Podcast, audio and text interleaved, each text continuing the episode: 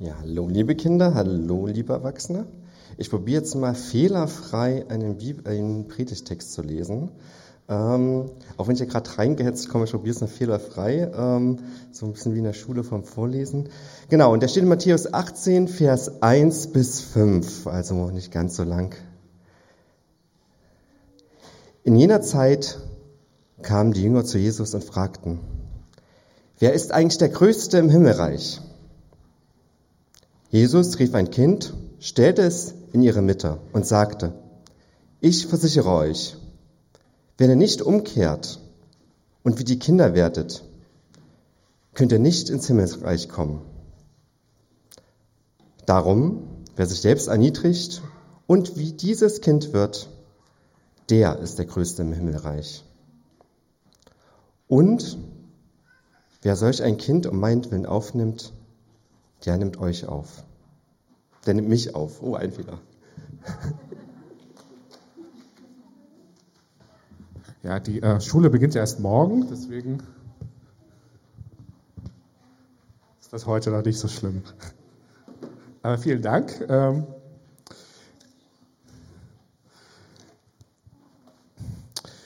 genau, also heute ähm, anlässlich äh, der Kindersegnung heute ist natürlich, brauchen wir auch irgendwie einen Text, der damit zu tun hat. Und äh, Jesus ähm, redet viel auch über Kinder. Und äh, ich finde diesen Text ganz schön, weil er nämlich etwas in den Fokus rückt, äh, was vielleicht nicht immer so offensichtlich ist. Äh, natürlich erstmal Kinder, aber Jesus meint hier noch weitaus mehr. Die Frage und das Kind. Also äh, die Jünger stellen sich die Frage, wer ist eigentlich der Größte? Ne?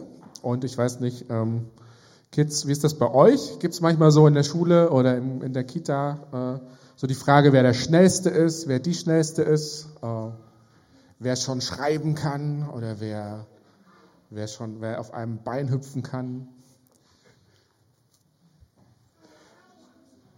Wer Pfeifen und Schnipsen ist so ein Ding? Okay, ja. Na, jedenfalls, irgendwie ist immer so ein bisschen, ne? man will immer ein bisschen wissen, wer ist der Größte. Das machen übrigens nicht nur die Kinder. Golda? Willst du was sagen?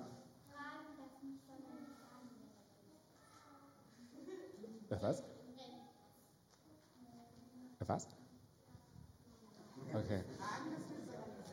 Ach so, die sagen das einfach, ja. Die, die, die sagen das, obwohl sie gar keiner wissen will, ne? Ja.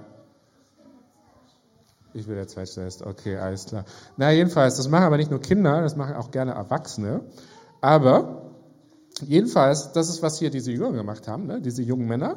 Und die haben so gedacht, äh, okay, wer ist denn jetzt wichtiger? Wer ist denn hier der Größte? Wer ist denn der aus dieser Gruppe, der das meiste Sagen hat, äh, der, ja, der irgendwie vielleicht der beste Freund von Jesus ist? Ähm, und wie schon gesagt, äh, das, machen, das machen hier die Jünger und vielleicht ja, kennen das auch viele Kinder, aber auch viele Erwachsene, ja, irgendwie, oh wow, da warst du im Urlaub oder das hast du am Wochenende gemacht. Äh, ah ja, okay, ähm, da geht dein Kind auf die Schule und so weiter. Ja, also äh, sehr viele Dinge, die man so im Flüchtigen vorbeigehen, miteinander abgleicht und dann so denkt, okay, der ist größer, der ist weniger wichtig und so weiter. Ähm, diese Frage hier von den Jüngern ist ganz interessant, denn eigentlich ähm, zielt sie nämlich auf, darauf ab, ja, auf, auf, auf, auf Macht und auf äh, Prestige und auf, äh, ja, auf Ansehen. So, wer ist, wer ist wichtig? Äh, die Jünger fragen jetzt nicht, Jesus, äh, sag doch mal, was ist denn so dein Kernanliegen? Worum geht es denn so in deiner Botschaft, in deinen Geschichten? Was ist denn daran ganz wichtig? Sondern sie fragen, äh, okay, äh, da in deiner neuen Welt, äh, wie können wir da mit zu den ganz oben gehören? Ne? Wenn es in einem, wenn du von einem Königreich sprichst, da gibt es ja auch Könige und Fürsten und Obere. Wie können wir zu denen dazugehören? Es steckt, ja, hier schwingt irgendwie auch so ein bisschen in dieser Frage, schwingt auch ein bisschen mit die Suche nach Anerkennung. Wenn ich jetzt nur so wichtig bin wie alle anderen, ja, dann bin ich ja nur normal wichtig. Ähm, ich will aber schon noch ein bisschen wichtiger sein. Und äh, in dieser Frage steckt ja viel Tiefe und menschliches Leben. Äh, vielleicht auch gerade so äh, da, wo wir vielleicht ja so einem gewissen Glücksdiktat unterliegen, nämlich einem Zwang, plötzlich immer glücklich sein zu müssen, so einem Druck, ständig alles richtig zu machen, erfolgreich zu sein, ähm, vielleicht auch mein Kind bestens zu begleiten, als Kind vielleicht auch bestens zu funktionieren, ähm, ja, oder mich auch immer selber ständig weiterentwickeln muss. Äh, ja, irgendwie immer irgendwas zu tun, damit ich mir so Anerkennung verdiene.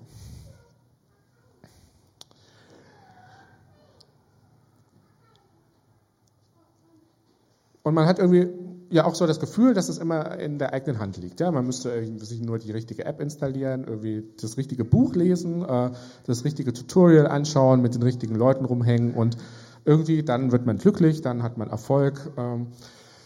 Aber irgendwie die Thematik äh, Scheitern, unglücklich sein, Leid, das Kleine, das Schwache, das wird da irgendwie nicht mit einbezogen. Ja? Und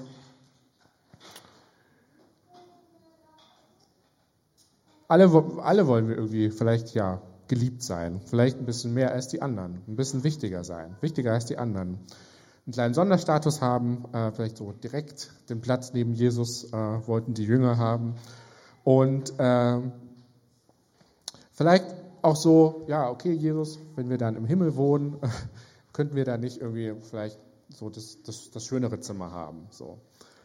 Aber in all diesen Erwartungen, in all dieser Gemengelage, äh, was sagt Jesus? Was ist seine Antwort? Und das ist nämlich ganz spannend. Ähm, seine Antwort ist ein Kind.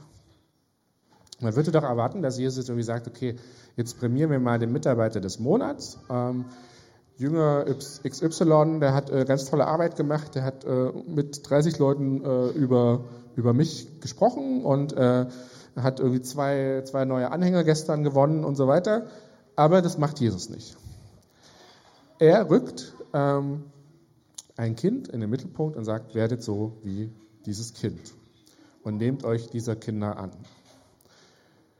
Und das ist vielleicht ziemlich beschämend, ja, weil die Jünger bekommen hier keine Auszeichnung, sondern sie bekommen eher eine, ich sag mal, eine Lehrstunde. Es ist aber auch erstaunlich, denn in dieser Kultur also sah es noch ein bisschen anders aus, äh, ein bisschen, ein bisschen dunkler und düsterer für die Kinder. Und in dieser Kultur rückt Jesus die Kinder in den Mittelpunkt. Das war damals eine totale Erwachsenengesellschaft. Ja, da gab es keine, keine Buntstifte, wenig Recht auf Selbstentwicklung, keine Kinderzimmer voller Spielzeuge, keine außerführlichen Kindergeburtstage und schon gar nicht Konfetti. Und Jesus wertet ja diesen unglaublich düsteren Status von Kindern damals sehr stark auf, indem er sagt, das ist euer Vorbild, werdet so wie die Kinder. Kinder haben nämlich auch kein Empfinden keine Einschätzungsgabe für sozialen Status. Kinder spielen einfach zusammen, wenn sie irgendwie die gleichen Interessen haben. Ähm, sie äh,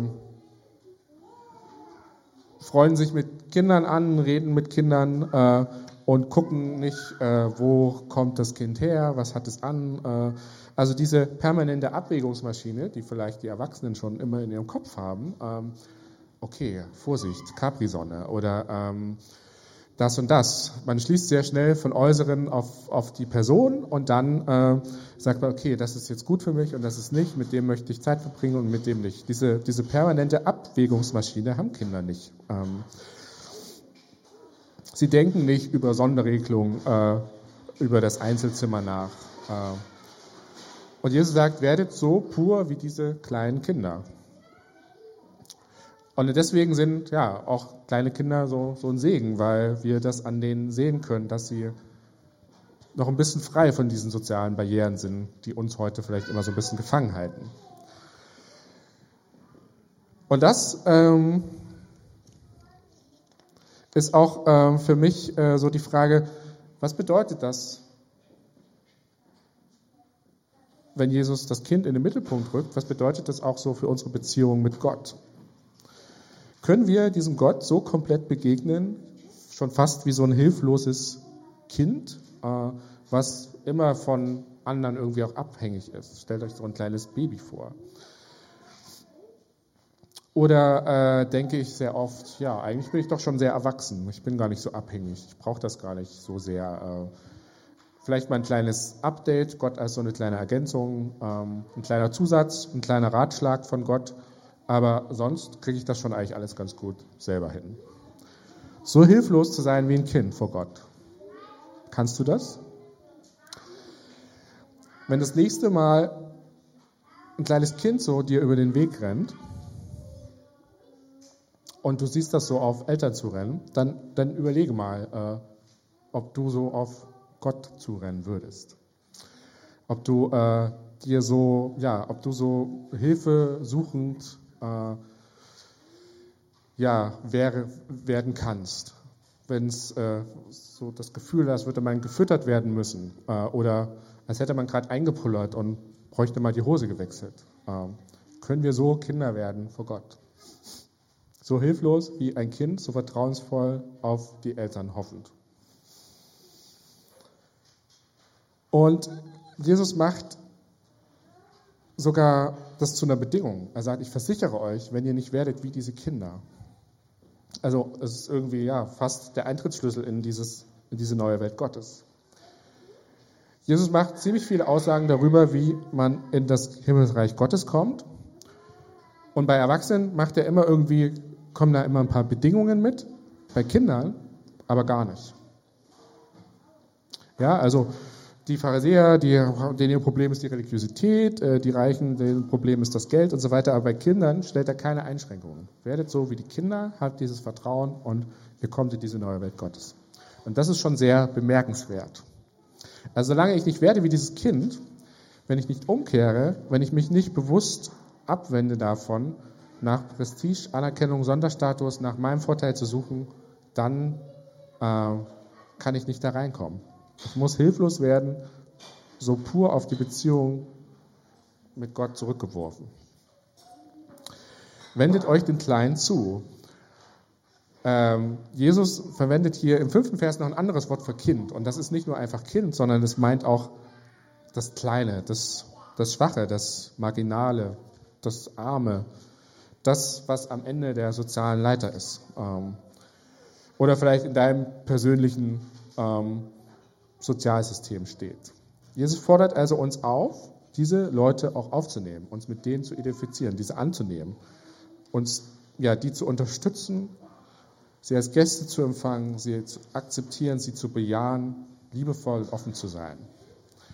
Und darin liegt auch eine Begegnung mit Jesus. Wer solch ein Kind aufnimmt, der nimmt auch mich auf, sagt Jesus. Okay, Gedankenstrich. Was interessant ist, Jesus findet es gar nicht so schlimm, dass die Jünger fragen, oh, wie kann ich die wichtigste Rolle spielen? Er sagt nicht, äh, seid nicht ambitioniert, ja? lasst das, seid lethargisch, kann euch alles egal sein, sondern er sagt, okay, ihr wollt eine Rolle spielen, ihr wollt Einfluss, ihr wollt wichtig sein, dann macht euch klein, dann werdet so wie die Kinder. Dann tut so, als würdet ihr nicht danach streben, wichtig zu sein. Also er kehrt es genau um. Und menschliche Größe bedeutet bei Jesus, sich, ja, sich selbst klein zu machen und um die anderen groß zu machen. Nicht in meinen Status zu investieren, sondern auch in den der anderen. Und ich finde, das ist vielleicht auch das, es wurde ja am Anfang so diese Care-Arbeit genannt, das, was, glaube ich, viele Eltern auch schon toll machen, dass sie vieles aufgeben, äh, viel in andere investieren und auch viele ja, Freunde drumherum das oft tun, äh, nämlich die Kleinen groß zu machen. Und auch das schon ist ein Segen. Und deswegen steht diese Geschichte heute hier im Mittelpunkt.